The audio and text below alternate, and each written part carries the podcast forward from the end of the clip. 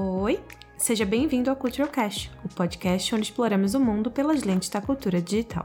Eu sou Beatriz Bilhões e o episódio de hoje é sobre tempo, ou, mais precisamente, o valor dele. Vamos nessa?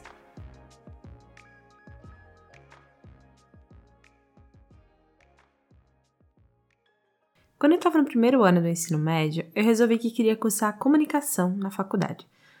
Por um tempo eu até cogitei história e eu, também até prestei e eu passei no vestibular para ciências sociais, mas eu acabei decidindo por publicidade após assim flertar levemente com o jornalismo. E eu tive dois motivos para isso. O primeiro era mais sentimental. O meu pai, em uma certa fase da vida dele, ele havia trabalhado com produção de materiais gráficos. E ele era muito fascinado pela construção visual, pelas peças que começavam como um rascunho no papel ou no computador e tomavam vida através de formas tradicionais ou de projetos especiais. E aí ele começou a me incentivar a querer cursar publicidade. Foi o único curso assim que eu me lembro do meu pai falar que gostaria que eu fizesse caso eu tivesse interesse é, logicamente, assim, do auge da minha rebeldia adolescente, eu não queria fazer nada que meu pai achasse que era legal para mim. E aí, nessa fase, eu comecei a falar que eu ia prestar vestibular para jornalismo, enfim. Mas era muito mais para ser do contra do que por um interesse genuíno nesse curso ou nessa profissão. Tanto é que essa fase meio rebelde durou um pouco. É, porque logo eu resolvi que eu queria fazer mesmo era publicidade. Mas não era só porque meu pai me incentivou, porque ele era fascinado pelo lado de produção gráfica da profissão, nada disso. É que nessa época eu passava todo o meu tempo fora da escola na internet. E esse foi o meu segundo e mais importante motivo. Um dia eu anunciei assim: eu quero fazer publicidade porque eu quero trabalhar com alguma coisa online. Na minha cabeça de 13, 14 anos, publicidade online era escrever banner e anúncios e textos que eu via quando eu pesquisava alguma coisa no Google. Imagina só, escrever os textinhos que aparecem no Google. A honra. a inocência, né, meu pai do céu? A ingenuidade da pessoa.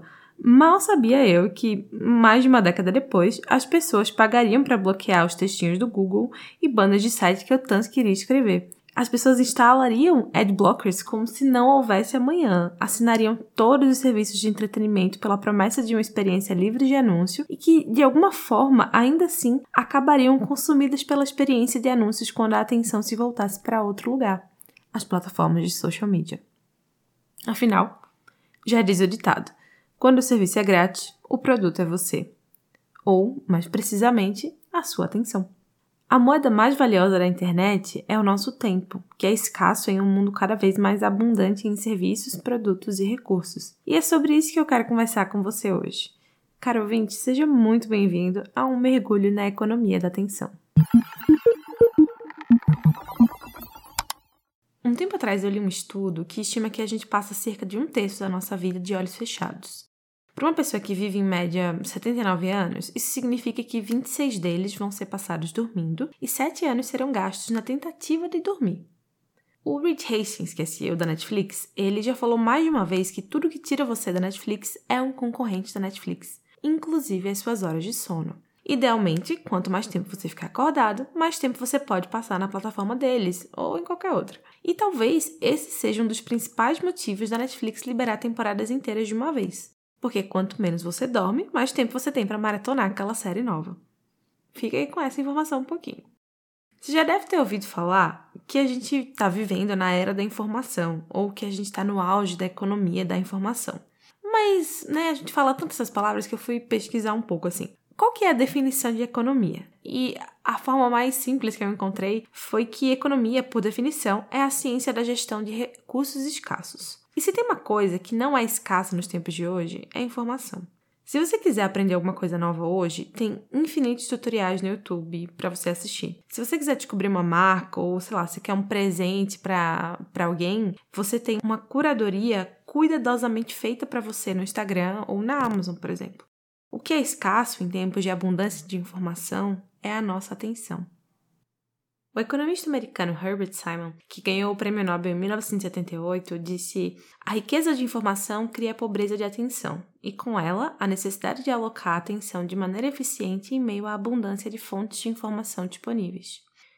O que Herbert descreve nesse fenômeno é, na década de 70 poderia facilmente se aplicar à experiência que a gente tem na internet todos os dias, mais de 40 anos depois.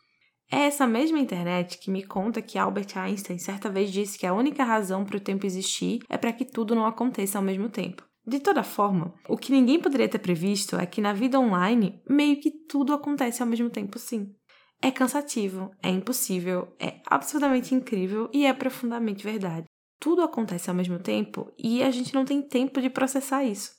E, a gente nem deve ter tempo de processar isso, porque é aí que entra a arte de fazer escolhas. Onde é que a gente vai dedicar a nossa atenção? A resposta para essa pergunta está na batalha sendo travada diariamente por um incontável número de pessoas e marcas. E um ponto interessante dessas marcas que principalmente né, ganharam notoriedade nas últimas décadas, capitalizando em cima da economia da atenção, é o seguinte: a moeda de troca que elas oferecem é um uso melhor do seu tempo. É como se eles estivessem dizendo assim: a gente está resolvendo um problema que a gente ajudou a criar, claro, mas a gente não está deixando de oferecer uma solução. Em exemplos práticos, você pode pensar assim: o Uber vende a conveniência de você ir de um lugar para o outro de uma forma bem rápida e mais em conta do que as antigas centrais de táxi. O iFood vende a praticidade de receber delivery ao mercado em casa. E a Netflix, do CEO que compete com seu sono, te oferece a experiência de ter milhares de universos na palma da sua mão, sem interrupções publicitárias, para que você possa vivenciar histórias no seu tempo e do seu jeito. Essa análise de custo-benefício que essas empresas fazem também se aplica ao jeito como você consome conteúdo online. A pergunta nesse caso é: o que você ganha a gastar o seu tempo em certos lugares na internet?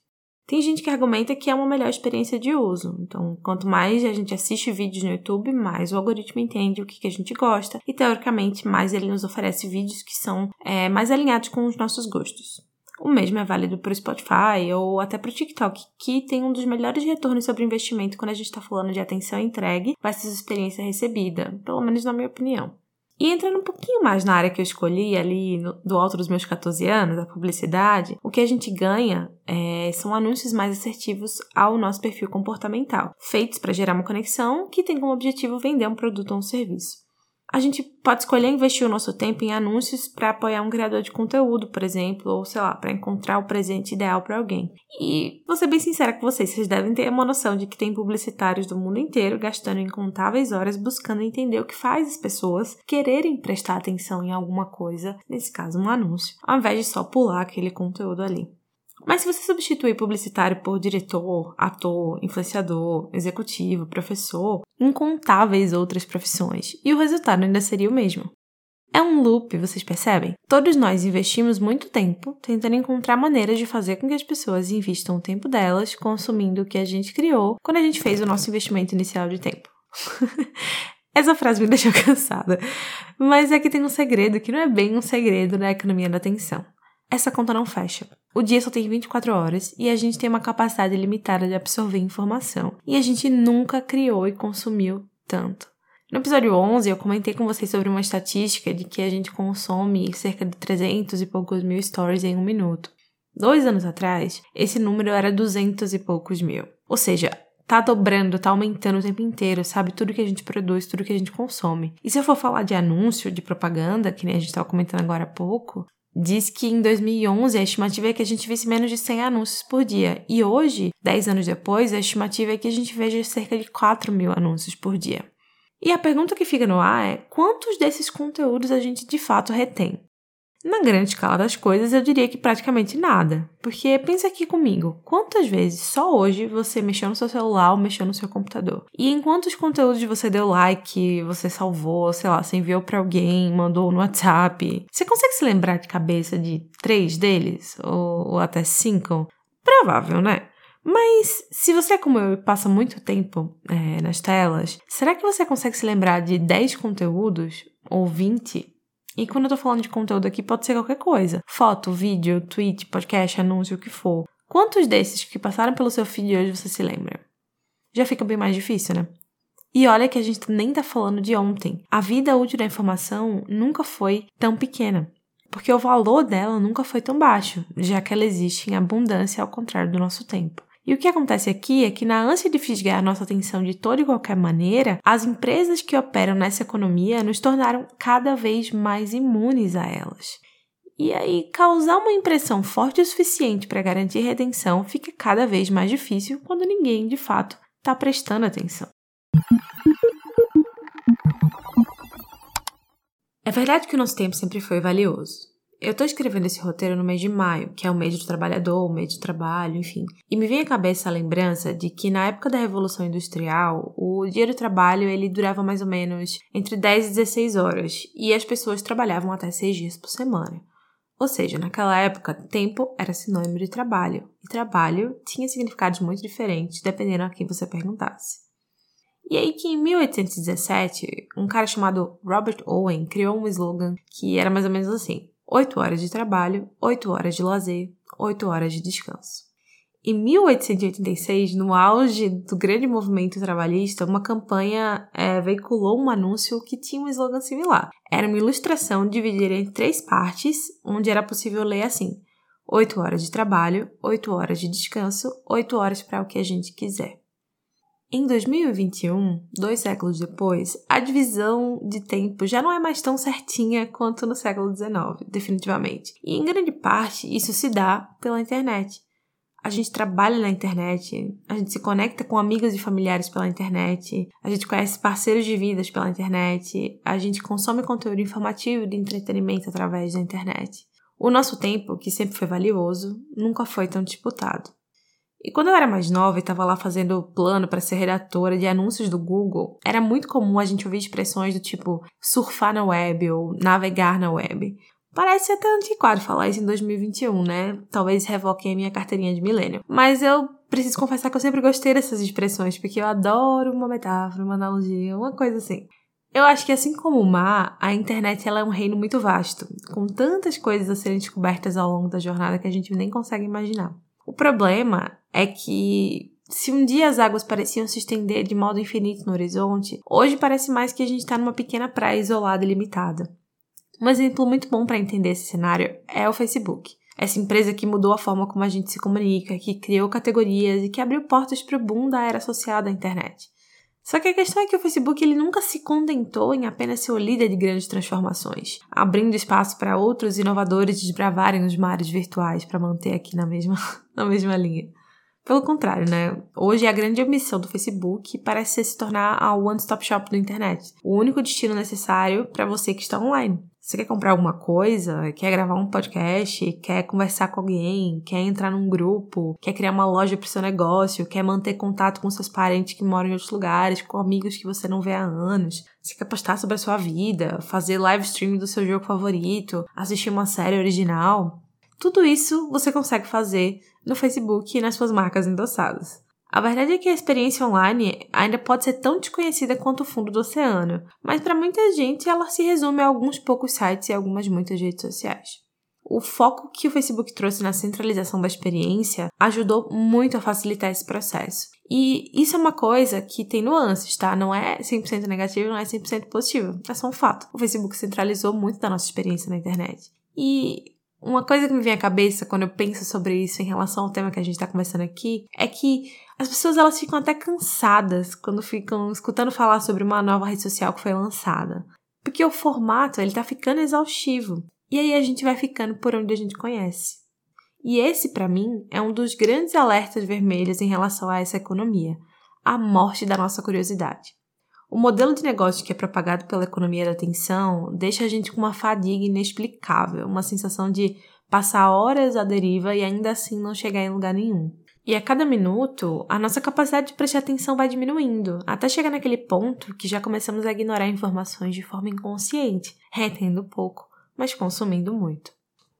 E esses alertas vermelhos também são presentes do outro lado do negócio, né? Quando a gente está falando de marcas. Tem esse perigo de você se dedicar tanto a capturar a atenção das pessoas que o que vem a seguir acaba negligenciado. Depois que a pessoa já escolheu passar um tempo ali com você, ficar ali com você, a entrega realmente tem valor? Vai fazer com que ela nunca mais queira voltar ou vai fazer com que ela queira ficar ali e saber mais? Focar 100% na captura pode deixar a gente meio cego para a experiência como um todo. E seja você um consumidor ou uma marca, tem uma pergunta que paira e ela é única. Será que existe um futuro sustentável para a economia da atenção?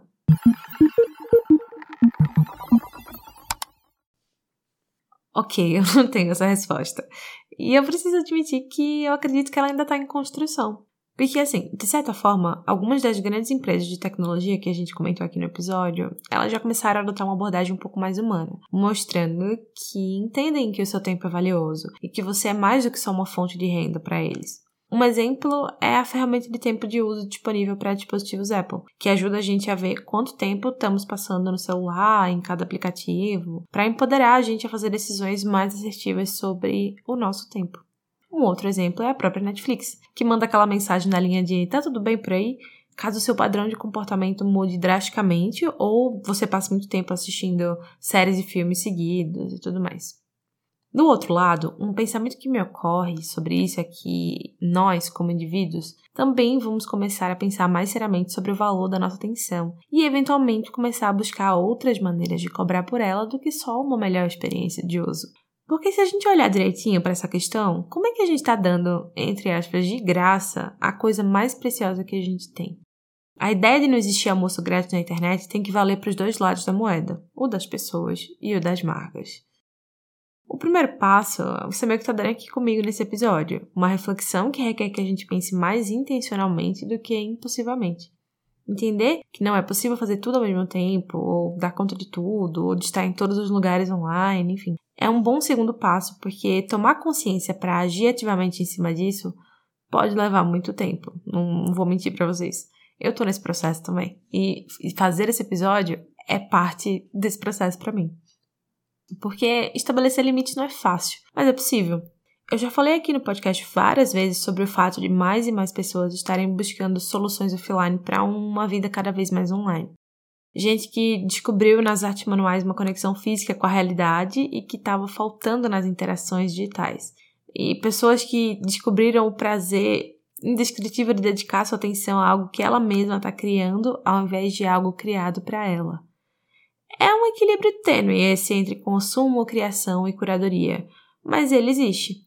Existe tanta informação no mundo, como estabelecemos já, que muitas vezes a gente pensa que não vale a pena criar mais nada. Mas esse pensamento gira em torno da premissa de que tudo que a gente coloca na internet é na esperança de conseguir alguma validação em forma de atenção. E nem sempre precisa ser assim, sabe? Relevância não precisa ser sinônimo de atenção. Pode ser sinônimo daquela satisfação de fazer algo pelo simples e puro prazer de fazer.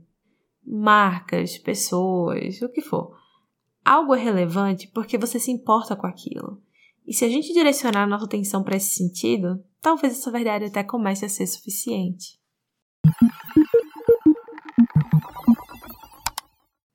Eu queria resgatar o que eu estava comentando no começo do episódio sobre a minha decisão de fazer publicidade.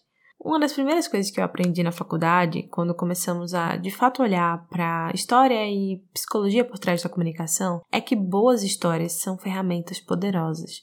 Elas têm poder porque o ser humano é, em grande parte, um ser narrativo. É através de histórias que nos conectamos com quem veio antes de nós, com nós mesmos e com quem a gente ainda quer ser. Histórias que trazem aquele ar familiar parecem ser mais autênticas do que qualquer fato ou qualquer estatística. E é por isso que eu sempre busco amarrar tópicos que eu trago aqui para o Culturalcast em uma narrativa interessante. É provável que se eu ficasse aqui só recitando um monte de dados e fatos duros, esse podcast tivesse um total de zero ouvintes. Ou um ouvinte, porque talvez eu quisesse me escutar, não sei. Mas o fato é que eu passei um, um sem número de horas produzindo esse episódio, que você está ouvindo agora, na esperança de que dar play faça sentido para mais alguém do que só eu. E uma coisa legal de podcast é que você está me ouvindo agora e provavelmente você está fazendo alguma outra coisa também. Talvez esteja trabalhando, talvez esteja fazendo faxina, lavando a louça, não sei. Mas eu aposto que é um número bem pequeno de pessoas que está só me ouvindo enquanto não faz nenhuma outra atividade que divide a sua atenção. Claro que a probabilidade de que boa parte dos ouvintes largou mão do episódio antes de chegar até aqui é altíssima, porque, como a gente sempre ouviu falar, tempo é dinheiro. e tempo nunca foi sinônimo de tanto dinheiro, especialmente quando a gente fala de tempo gasto na internet.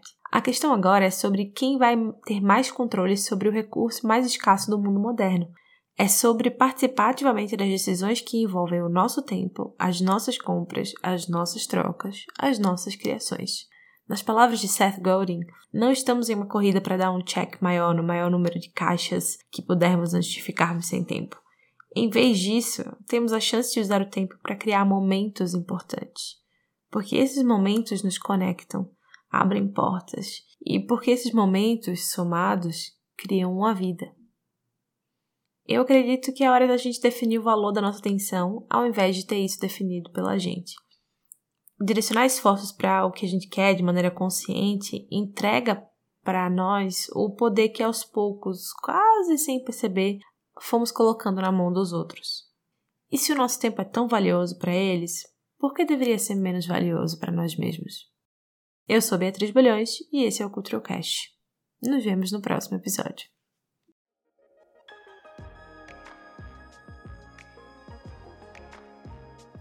Culturalcast é escrito, produzido e editado por mim, Beatriz Bulhões. A gente está nas redes sociais no arroba tanto no Instagram quanto no Twitter, e também no Telegram, numa comunidade que é atualizada esporadicamente com notícias sobre o universo digital chamada FitCC. O endereço por lá é t.me barra culturalcast.